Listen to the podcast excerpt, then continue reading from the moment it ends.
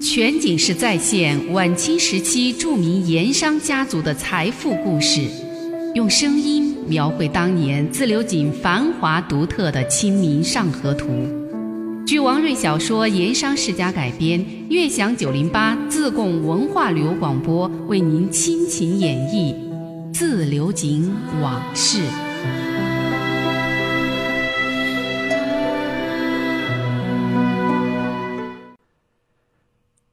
昨天说到，富顺知县陆基派出捕快，来到自流井珍珠寺王家大院来抓王朗云。一家人经过商议，最后还是王朗云拍板决定俘，随县差去富顺县衙候审。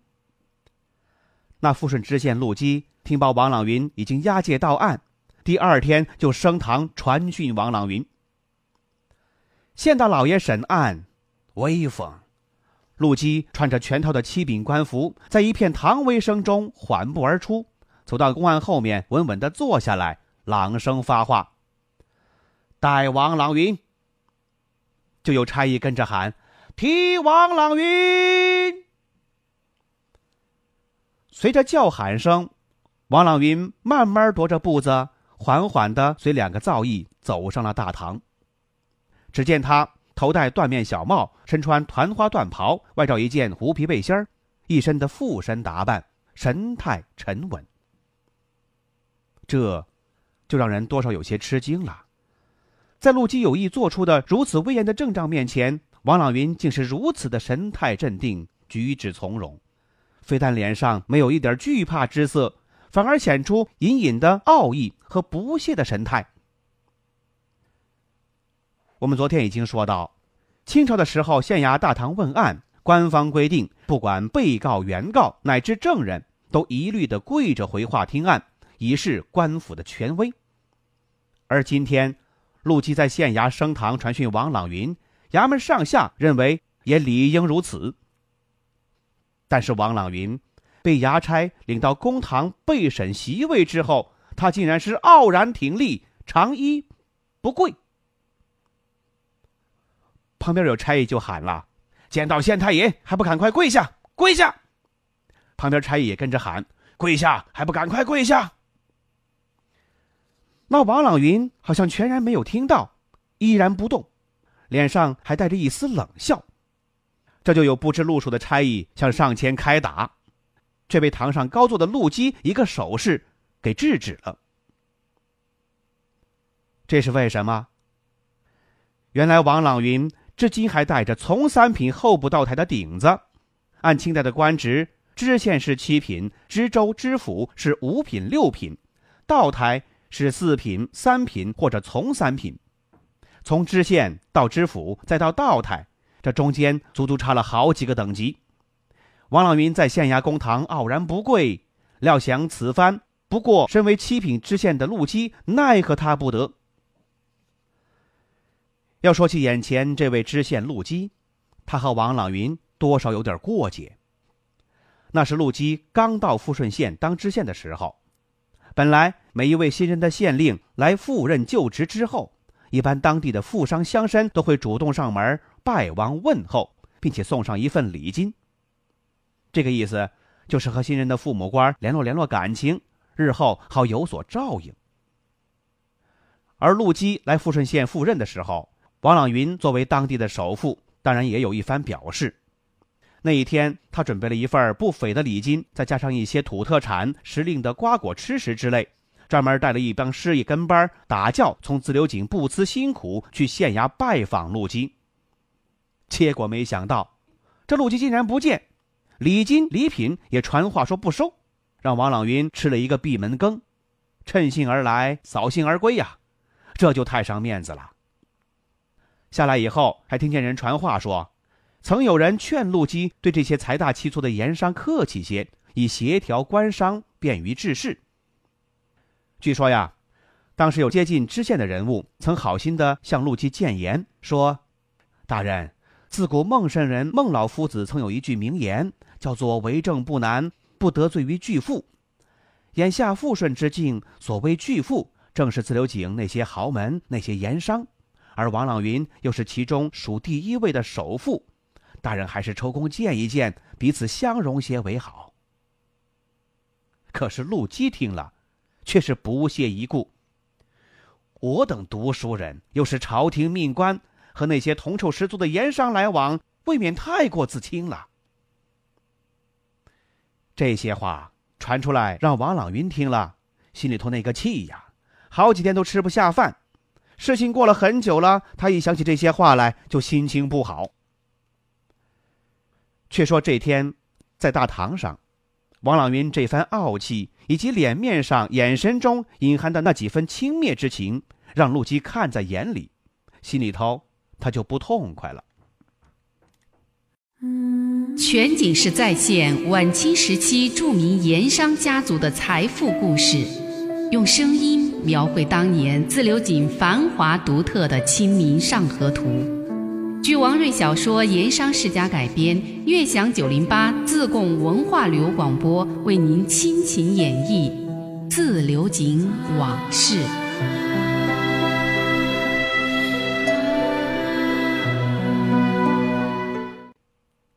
要说知县陆基今天破例提审王朗云，除了问案之外，他心里头还有个想法，就是要趁机打压一下这些为富不仁的富商，心中只有银钱和银钱带来的财势，却没有朝廷王法的气焰。他心想，岂容你王朗云到了公堂之上还敢如此嚣张？再说了，这公堂是我县大老爷逞威风的地方，哪能让你这种浑身铜臭的商人在我这公堂上逞威风？这一想，陆基心里头就更有气了。陆基故意轻声咳嗽了一声，以示公堂威严，然后金堂木往案上一拍，表示此番审案开始，似乎是有意要打一打王朗云的威风。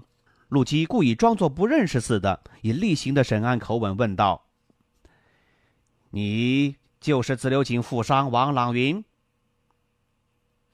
王朗云一听。没好气的回话说：“本人正是。”接下来，陆基拿出平日问案的官腔，拉长了声音，把王朗云的年龄、身份、住址、何方人士等列行情况一一的问过，让旁边的文案以及刑名事也一一的记下，口气才一转，质问道：“王朗云，你身为富商士绅，又是隽有功名的命官。”真该带头遵纪守法，维护朝廷尊严，何以反而煽动暴徒砸打官府离局？那王朗云呐，对陆基传他到公安问案的做法本来就不满得很，而现在公堂之上，他还问出这样的官样话来，心中是无名火起。这股火一冒，王朗云性子一来，他就顾不上公堂不公堂、知县不知县的事儿了，出言就少不了顶撞冒犯之处。王朗云语含讥笑，神态傲慢的说道：“陆大人，若是比官阶，我王某是从三品道员，曾蒙朝廷赏戴花翎着官服；而你陆大人不过是七品知县，按朝廷规矩，你我相见之下，不说跪拜，你也该给我打工请安才对吧？”陆基完全没料到王朗云会当堂说出这样的冒犯话来。当着衙门众多的下属及闲杂差役如此的顶撞不公，将他县大老爷的威严置于何地？陆基一时下不了台，也就失去了先前的冷静。他抬手指着王朗云：“你，王朗云，你不过一个纳捐虚衔的附身之流，有什么了不起？也敢来顶撞本县，太忘形了！”眼见陆基发怒，王朗云并不示弱，也是反唇相讥。你身为知县，哪有你这样问案的？你无凭无据，随意传唤地方士绅，坏了大清的律令，是恣意枉法，违背朝纲。陆基振振有词：“怎么说没证据？本官这里既有案犯刘铁棒的口供，也有被打离局兵勇的多份证词，还有分县捕快在现场查获的暴徒打砸离局时所用的灶上扁担这些物证。今日人证物证俱在，何容你狡辩？”陆基望着脸上含有不屑之情的王朗云，继续的展开审案攻势。王朗云冷冷的一笑，反驳道：“陆大人所言差矣。我要问陆大人，捕快所获扁担上是否写有我王朗云警造名字？要说这个，王朗云也是胸有成竹，直指关键所在。因为刘铁棒的口供，他早就看过好多遍了。作为证物的那根扁担写的是“永新井”字样，“永新井”是严家井造，和王家无关，所以他有恃无恐。这个时候，他挑出陆基说法中的明显漏洞，理直气壮的反问道：“大人所谓案犯刘铁棒，此人既非王某造上盐工，本人和他也从无瓜葛，其口供何足凭信？不过一个孤证而已。”陆基倒是没想到王朗云会如此挑他问话的漏眼儿，一时没回过神来。看陆基被自己反问的一愣，王朗云气势更足了，继续的反击。况且刘铁棒已在押解途中身亡，如今死无对证，何能以此为据？据传受长亭花翎顶戴的守法乡绅，你等完全是糊涂办案。陆基被王朗云反驳的一时说不出话来，又听他说自己是糊涂办案，心中更加愤怒。他惊堂木一拍：“王朗云，你坐拥资财，为富不仁，横行乡里不说，如今竟敢聚众砸打官府离局，这是情同谋反的大罪。本知县一定要禀报朝廷，重重的治你。”哪知道，王朗云不是那种可以轻易吓唬的地方小乡绅。面对陆基的恐吓，他面无惧色，毫不理会。看陆基发怒，出言不逊，他也火了。两个人就在公堂上唇枪舌剑，你来我往。如此的堂审，一个庭审的公堂就变成吵架了。两个人争吵的是不亦乐乎。全景式再现晚清时期著名盐商家族的财富故事，用声音。描绘当年自流井繁华独特的《清明上河图》，据王瑞小说《盐商世家》改编，悦享九零八自贡文化旅游广播为您倾情演绎《自流井往事》。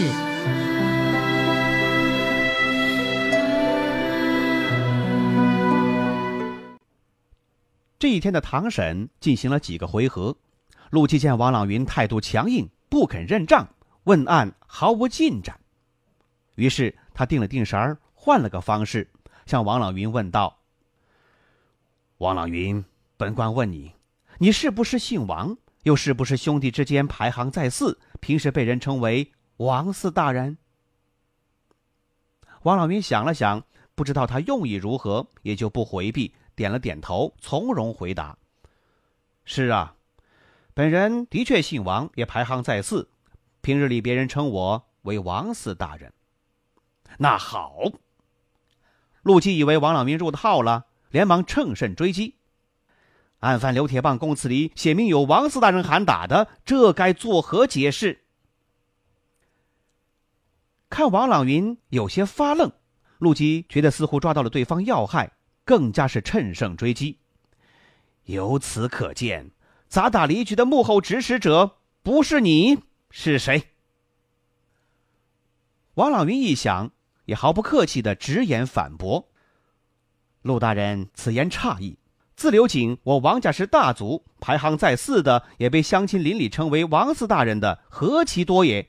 陆大人凭什么说刘铁棒供词中的王四大人就是我王朗云？”陆基不肯示弱，继续的追问下去。王朗云，本官再问你。你王家宝善祠堂是不是有一个姓穆的师爷？王老民这个时候已明白陆基话锋所指，他也不回避。对，我那里是有一个姓穆的师爷。陆基抓住不放。那好，案犯刘铁棒供词中又称那日砸打离局是穆师爷带队，并在现场充当指挥。王老云。刘铁棒这供词白纸黑字，铁证如山，你如何说砸打离去一事与你无关？王朗云被陆基抓到了一点把柄，不禁心中有些恼怒，言辞上也就没有分寸起来。他口气强硬的反驳：“岂有此理！自由井富商甚多，各家事业也不在少数。姓穆的事业何止一个两个？凭什么说刘铁棒供词中的那个穆师爷就是我家的穆师爷？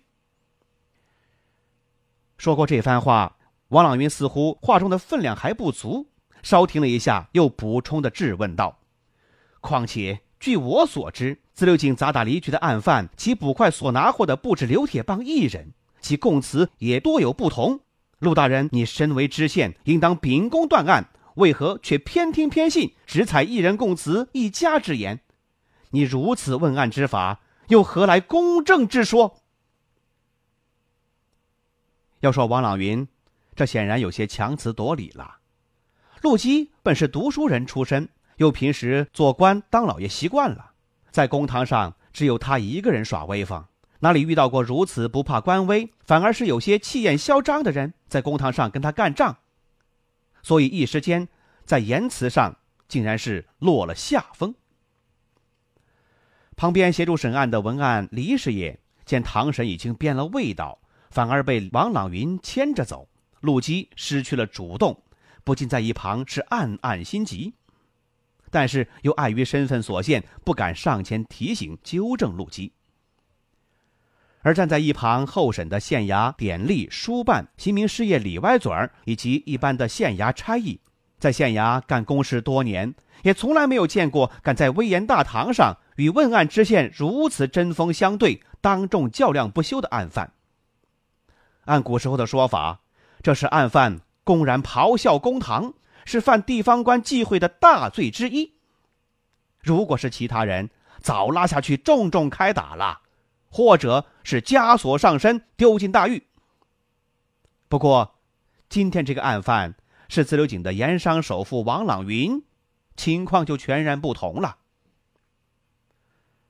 值得一提的是，正由于双方都是强势人物。各自有自身的优势，又各自有强大后盾，在威严公堂上彼此是恃强不让，就此上演了堪称最精彩，也是最值得叙述、值得研究衙门官方公堂上官商对决的一幕大戏。虽说不是惊天动地，却是内涵深刻，让人回味无穷。那么，是怎么样的一出大戏呢？咱们下回再说。漫步抚溪河畔，天车脚下，古岩井旁，总会有一种情愫潜滋暗长。那些和盐有关的故事、传说、历史，或凄美，或悲壮，共同诉说着的两个字：家乡。悦享九零八，话说自流井。